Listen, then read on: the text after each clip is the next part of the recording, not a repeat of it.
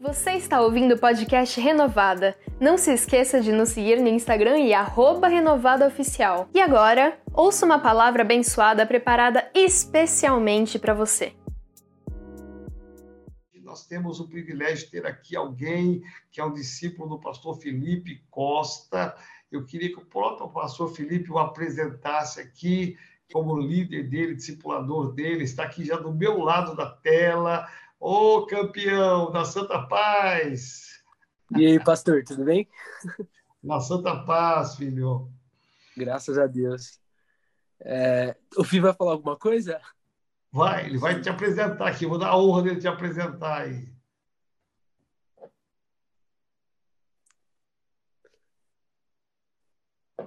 Entendi, não aí, consegue? cheguei. Prontinho, apóstolo. Agora está desmutado. Obrigado, pastor Alex. Paz do Senhor a toda a igreja, a todos que estão aqui. Bom, temos o privilégio hoje, né, de ouvir esse testemunho maravilhoso através do Diego, que é um dos nossos grandes líderes aqui do Distrito Vermelho, né? Ele vai contar um pouquinho, mas chegou através da vida do Renato, né, que o discipula. Ele está na área do pastor Felipe, da pastora Evelise, é, tem um monte de gente ali naquela cela dele, graças a Deus, você deve conhecer muitos deles. E nós é, temos o grande privilégio, viu, Diego, de ter você conosco, é uma honra. E eu tenho certeza que tudo aquilo que nós recebemos de Deus através da sua vida vai edificar muito a vida dos nossos irmãos hoje, vai nos incentivar também a sermos instrumentos de Deus para abençoar vidas. Então, o Diego, esse líder espetacular que está à frente não só da célula, mas do trabalho com jovens e tantas outras áreas da nossa igreja, tenho certeza que ele vai te abençoar muito. Que Deus te use aí de, em nome de Jesus. Amém. Amém. Amém. É isso. Boa noite, pessoal. Boa noite, pastor Joel. Boa noite aí para o pastor Felipe, todos os pastores da casa. Estou é, muito feliz de estar aqui, mais uma vez aí falando para vocês essa liderança extremamente forte aí em Jesus. É um privilégio, né, estar aqui conversando com vocês para compartilhar um pouco da minha história, de como eu cheguei até aqui. E um pouco assustador também, porque vocês são maravilhosos, vocês, enfim, é, dispensa comentários. Bom, eu tenho 24 anos, uh, e para começar a minha história, uh, eu me converti ali em meados de 15, 16 anos, no final de 2013. Então, eu ainda estava na oitava, uh, eu ainda estava no segundo ano, mas o meu processo começou na oitava série. É, durante a escola, né, durante o ensino fundamental, eu comecei a conhecer algumas pessoas, né, e a lidar com pessoas um pouco mais, né, difíceis, pessoas que tinham uma realidade de vida um pouco mais árdua, né, durante o meu processo no meu ensino fundamental. Uh, eu acabei concluindo a minha oitava série uh, com três DPs, três dependências de matéria, é, quase reprovei na escola, enfim, uh, durante aquele ano. E depois eu precisei me virar no primeiro ano, fui para o ensino médio, precisei me virar, eu passei sem fazer essas três DPs e acabei no segundo ano, né? Mas continuei caminhando com essas pessoas, eu conheci essas pessoas por um remanejamento de sala, então alguns professores haviam pedido para que eu fosse para algumas salas um pouco mais pesadas para equilibrar as turmas, então acabei tendo contato com essas pessoas, né? Uh, durante esse processo, no segundo ano, uh, é interessante, eu não sei quantos de vocês, em que bairro vocês moram, mas no bairro que eu vivo aqui no Ipiranga, todo mundo conhece todo mundo. Então, acaba que você não é só o Diego, você é o Diego Pereira, entendeu? Então, você tem um nome e um sobrenome, e tem um status ali por trás de quem você é. Ou seja, se você vai numa festa, todo mundo sabe que você frequenta, todo mundo, né, as pessoas te oferecem é, para estarem numa lista VIP, enfim, tem umas regalias ali durante a escola que a, a, gente vai adquirindo e aí todo mundo acaba te conhecendo. Eu acabei participando de muitas festas durante esse processo, conhecendo muita gente, conhecia pessoas de todas as escolas públicas, particulares, e estava vivendo a minha vida achando que eu estava muito bem uh, e achando que estava tudo ok. E foi interessante porque eu não conhecia, né? O Fih já introduziu ele, mas eu não conhecia o Renato, uh, que é, né? Foi meu líder de célula por muito tempo. Uh, foi quem me trouxe para a igreja. Eu não conhecia ele, não sabia quem ele era durante a escola, mas acabei conhecendo ele exatamente porque ele havia me chamado no Facebook a gente tinha trocado uma ideia totalmente aleatória e depois ele tinha me convidado para uma célula na escola, né? Então ele tinha algum um projeto de células nas, nas escolas naquele tempo, 2013, enfim, no finalzinho de 2013, foi quando ele se converteu também, né? Ele se converteu, acho que no começo. E eu acabei aceitando e indo participar dessa célula, né? Enfim, indo saber quem que, que ele estava fazendo ali, o que, que tinha acontecido, porque enfim, o Renato era uma pessoa, né? Durante os comentários é, de todo mundo da escola, ele era uma pessoa e depois ele tinha se tornado outra, né? O engraçado é que na época ele tinha raspado o cabelo e todo mundo estava pensando que ele estava com alguma doença, passando por algum tratamento e, e assim, gente, a célula teve 40 pessoas, 40, 50 pessoas eh, na primeira sala na escola, exatamente porque as pessoas estavam nessa dúvida: será o que será que está acontecendo com ele? Que que... Até eu estava lá, né, exatamente pelo convite, mas eu também queria saber o que estava acontecendo, o que, que, ele que, que ele estava vivendo, enfim. E eu lembro que naquela cela ele falou uma das frases que eu nunca vou esquecer na minha vida. Ele disse que amava Jesus mais do que a própria vida dele. E foi quando aquilo foi um choque no meu coração, porque na minha cabeça eu pensei, ué, esse cara tá amando um, um Jesus que nem existe, um Deus que nem sabe, tipo, é um invisível não tá nem aqui, sabe? Do que que ele tá falando? Eu fiquei encucado com aquilo, com aquela situação, né? E vivendo a vida que eu tava vivendo, achando que eu tava cheio de amigos, cheio de festas, cheio de rolês para dar. Uh, eu falei, não, não é possível. Ele não pode amar alguém que ele não sabe quem é, esse Deus que ele tá falando que ele ama, não, isso não existe. Uh, come, continuei frequentando a cela e aí surgiu uh, a introdução para ir numa célula aos sábados. Acabei também sendo introduzido, né, de uma célula na escola para uma uh, que é na casa do pastor Leandro. Então, frequentei a célula na casa do pastor Leandro aí por uns anos. É, as filhas dele lideravam e tudo mais. Uh, e também fui convidado para vir até a igreja. O meu primeiro dia na igreja foi logo o Randy Clark, Uh, acredito que não tenha sido o meu primeiro dia, foi o segundo, terceiro, mas eu já fui no, no Randy Clark ali, nas primeiras semanas já fui nele, uh, e eu lembro que eu, que eu, enfim, nesse vai e vem na igreja, né, eu entreguei minha vida para Jesus, em um dos cultos que o apóstolo estava ministrando, é, eu acho que era sobre família, foi uma palavra que era sobre família, eu lembro que o contexto da palavra não tinha nem muito a ver com a minha vida, mas foi tão profundo para mim, foi, sabe, tão. Eu falei, caraca, por que que está acontecendo comigo? E eu ainda estava nessa dúvida se Deus era real, se não era, encucado com o que o Renato falava na célula ainda.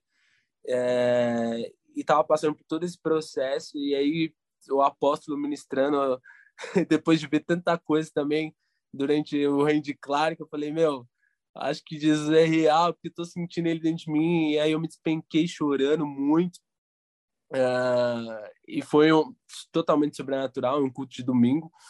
Uh, você chorava, eu sentia que dentro de mim era como se Jesus ele tivesse, lógico que depois a gente vai ver na palavra de Deus que Jesus é assim mesmo, né? Ele limpa a gente de dentro para fora, ele é, é como ele flui de dentro de nós como rio de águas vivas e eu sentia como águas dentro de mim mesmo, jorrando e as minhas lágrimas era como se de dentro eu tivesse indo limpo de dentro para fora e acabei entregando minha vida para Jesus naquela época. Uh, mas ao mesmo tempo todo esse processo, né, da minha vida, da minha conversão começou exatamente na escola. Começou com uma cela que de um garoto que eu não conhecia, um convite de alguém que eu não sabia quem era, para que eu pudesse frequentar. Eu lembro que eu falei para as pessoas na época, né, é, eu falei, olha, eu vou na cela, mas eu também vou continuar indo no rolê. Então, por muito tempo, eu continuei indo na cela, indo no rolê, indo na cela na casa do pastor Leandro. Uh, as pessoas que eram da minha escola também, elas começaram a participar das, da, da cela no sábado também, então a gente conseguiu trazer muita gente nesse processo. Uh, junto disso, né, junto de, de tudo isso acontecendo, eu também abri uma cela na escola, Uh, fiz ela aí durante dois anos, foi muito bom poder compartilhar e falar do amor de Deus e como Jesus me transformou naquele lugar e ele poderia transformar outras pessoas. Então foi uma mudança de cultura dentro de uma escola pública onde não se podia falar de Deus, onde não se podia falar de Jesus, onde muitas pessoas se levantavam de maneira negativa para contradizer, para falar que o Estado era laico, que não podia pregar evangelho. E a gente, né, adolescente, a gente não tá nem aí, a gente é, vou pregar evangelho sim. E, cara, foi foi incrível esse período essa temporada. Até hoje as pessoas que participaram das nossas células, a gente mantém um contato e a gente gera uma cultura né, para trazer e conectar elas a Jesus, conectar elas a Deus. Eu tenho pessoas, amigos que, por exemplo, nunca vieram até a sede, né? Nunca frequentaram a sede, mas uh, é tão forte isso, o poder do convite, né? Como a gente tem conversado nessa semana de Tadel, uh, que essas pessoas elas elas se entregam mesmo a Deus e elas começam a mudar o comportamento delas, né? Então, os meus amigos hoje da escola, a gente tem umas brincadeiras de falar, cara, é, eu vou te metralhar de amor, hein? Então, por eles serem, sabe, serem introduzidos nisso, e eles não eram assim, eles não eram nesse sentido, eles falam, cara, eu tô sem colete hoje, pode metralhar. Então, é, é muito divertido e é muito bom saber que Jesus entra em lugares em que a gente acha que ele não vai entrar, de maneira que a gente acha que ele não vai fazer, e ele faz mesmo. Eu mesmo tinha é, medo de fazer cela, medo de fazer tantas coisas, mas eu vi o que Deus fez na minha vida, o realizar que Ele fez, e eu precisava compartilhar isso. E tudo isso também graças à minha liderança, ao Renato, né, que por muitos anos aí, até hoje tem me aguentado. É, sou muito intenso, ele sabe, é, mas ele tem sido, né, é um bom líder, o Fi é um bom líder, o Fi Costa, o Fi Xavier, enfim, são pessoas maravilhosas que têm caminhado comigo e que tem me ensinado tanto até os dias de hoje, sabe? Tem sido muito bom aprender com essas pessoas, me disponibilizar. Então, acho que não só eu tive um coração ensinável, mas acho que eles também, porque eu cheguei muito difícil na igreja, né? Não foi um processo muito fácil, uh, mas foi um processo muito bom e Jesus ele tem ensinado até hoje. E eu separei um versículo muito básico, assim, só para concluir mesmo essa história, eu sei que eu conectei pontos aqui e ali, espero que vocês tenham entendido, mas uh, em Mateus 9, 9 diz que Jesus saindo, Jesus viu um homem chamado Mateus sentado na coletoria, na coletoria e disse-lhe: "Siga-me". Mateus levantou-se e o seguiu. Eu acho que a minha conversão foi muito prática nesse sentido. Eu só precisava, como a gente tem falado no Stadés, de um convite. Eu só precisava saber que tinha uma célula na minha escola e participar daquela célula e estar tá naquele ambiente que era tão simples para mim, era tão fácil de chegar e Jesus ele fez o resto. E é isso, pessoal. Espero que tenha abençoado vocês.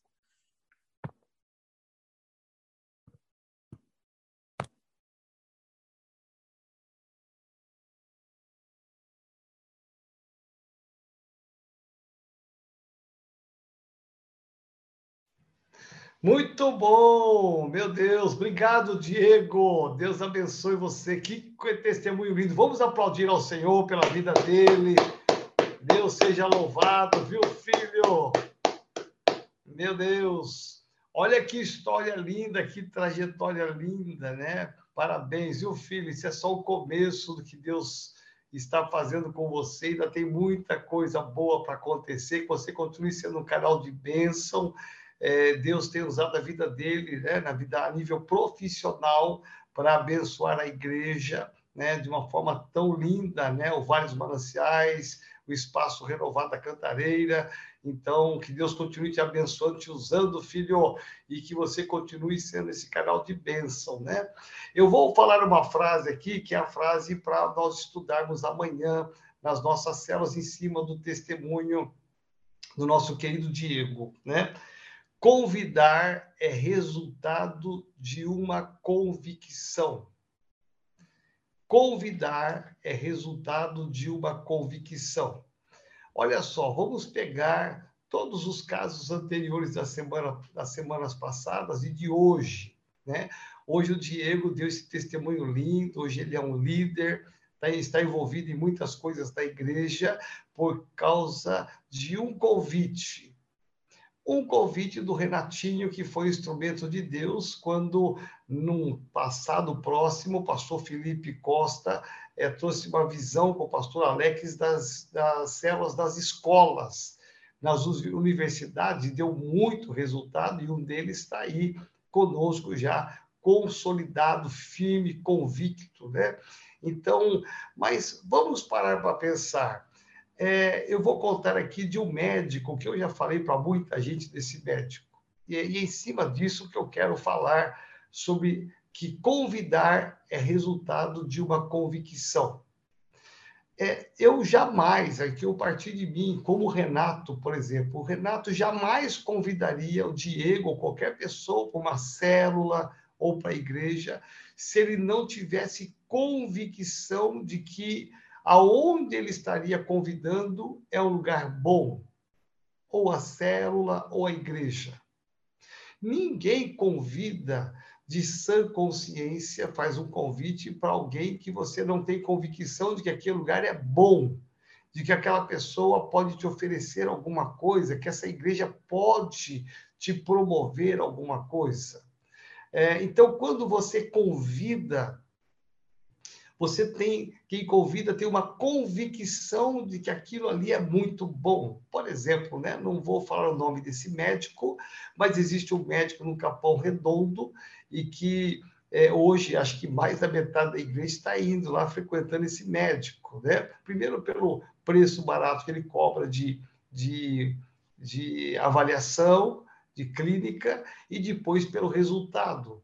E, eu confesso para vocês que é, eu não fui convidado para ir nesse médico. Eu tenho um plano de saúde muito bom, graças a Deus, tenho um convênio muito bom, então eu faço meus exames periódicos, tenho os meus médicos de anos, mas um dia eu vi a transformação de um pastor, um pastor que não é da renovada, mas um pastor que nós damos cobertura.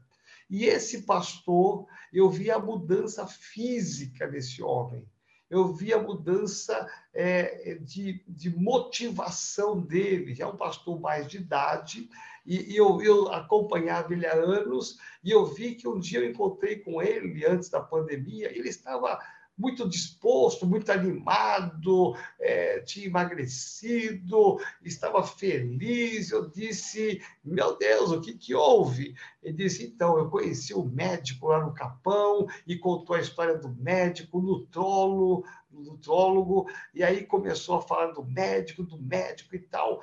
E eu falei: Puxa vida, eu vou começar então a indicar um valor muito barato de consulta, muito, muito simples mesmo eu vou começar a indicar algumas pessoas que eu penso que, que precisam passar por algum tratamento, porque eu vi que ele é bom mesmo. Bom, comecei a mandar um monte de gente para lá da sede, é, das congregações, e aí até que um dia minha esposa foi acompanhar uma, uma, uma irmãzinha da nossa sede aqui, uma fundadora, e foi até o Capão acompanhar essa irmã. E a minha esposa, então, é, voltou e falou: Olha, o cara lá é bom mesmo, o cara tem isso, tem aquilo, e realmente ele, ele prescreveu corretamente, e eu vou começar a fazer um tratamento com ele. E, e eu estou toda animada, elas voltaram animadas. Aí, depois do mês do retorno, ela falou: Você não quer fazer também uma consulta? Eu falei: ah, Então me encaixa lá e eu vou. E eu fui nessa consulta. E ele sabia que eu era pastor, porque ele também é pastor de uma outra igreja esse médico. Aí eu fui na consulta e, e eu fiquei encantado com as colocações dele. É, e eu vi, eu tinha uma, uma, uma necessidade no dedo da, da, de uma das mãos, eu tinha uma dificuldade, e segundo o meu convênio, tinha que operar, raspar, não tinha mais jeito. E eu, eu na, na, brincadeira com ele, disse: Bom, já que o senhor é tão bom, o senhor é escritor de livros e tudo mais, e o senhor tem dado jeito em tanta gente, o senhor consegue. E esse meu dedo aqui, mostrei para ele. Aí ele apertou e falou: Bom, isso aqui é uma infecção, assim, assado, e me prescreveu um remedinho, um remedinho lá, natural. E eu saí de lá, confesso assim, não muito acreditando, porque eu tinha uma dor contínua, já estava me acostumando com essa dor, o dedo não fazia movimentos, e eu já estava me acostumando com aquilo que eu disse, eu não vou operar. E, e depois de uns 40 dias que eu estava tomando medicamentos, a, a minha dor começou a ir embora, o movimento do dedo voltou, e, e graças a Deus não tenho mais nada hoje. Aí eu vi que ele é bom, que funcionou. Bom, essa foi a minha experiência. Acho que cada um de vocês tem uma experiência muito legal em várias coisas que deu certo. Bom, o que, que eu fiz? A minha convicção de que esse médico é tão bom é, é quase que natural quando eu vou falar de alguém que a pessoa fala, oh, eu estou com isso, eu estou com aquilo, eu falo, olha, vai nesse médico. Eu convido, eu motivo, eu pego, eu dou o WhatsApp dele, eu falo, vai para lá. E, olha, já foram os pastores, já foram primos meus, sobrinhos meus, é, gente da Baixada Santista, gente de Peruíbe, já, já foi tanta gente lá, porque eu tinha, eu tenho convicção, né, que eu tinha, eu tenho convicção de que ele realmente ele consegue resolver muitas coisas que normalmente na medicina normal não se resolve, né? Então, aí eu convido as pessoas a irem para lá. Então, por isso que essa frase, convidar é resultado de convicção. Então, convidar para uma célula não é, é muito mais do que convidar para um médico. Né? Eu estou falando porque eu tenho tanta convicção que esse médico ele resolve as coisas que eu, eu convido todo mundo para ir para lá. Então, quando você fala de reino de Deus, das coisas de Deus, quando você fala da igreja renovada, não importa onde ela esteja, nós temos que ter uma convicção. A convicção me impulsiona, ela me motiva a estar convidando as pessoas. Né? Olha só, o Renatinho com certeza teve uma grande experiência de transformação na nossa renovada sede né? As pessoas falam a mudança que houve nele no colégio, na escola, o comportamento. Então, e, e essa mudança não foi apenas algo dele, mas ele queria que todos ali pudessem passar por essa experiência. Por isso que ele abriu a célula na escola, por isso que ele, ele teve essa unção, essa graça de movimentar a escola e levar Jesus para a escola e convidar as pessoas para ir na célula, para vir para a igreja, porque eu tenho uma convicção de que o lugar que eu fui plantado, a igreja que eu estou servindo, a minha célula é uma célula que tem resultado, a minha igreja tem resultado, na minha igreja as coisas acontecem, na minha célula coisas, as coisas acontecem. Então, essa minha convicção, ela me leva a convidar pessoas. Esperamos que você tenha gostado da ministração. E agora, um segredinho. Todas as palavras que você ouve aqui estão disponíveis com vídeo no nosso canal do YouTube. Só pesquisar Igreja Metodista Renovada que você já nos encontra. Deus te abençoe e te esperamos no nosso próximo podcast.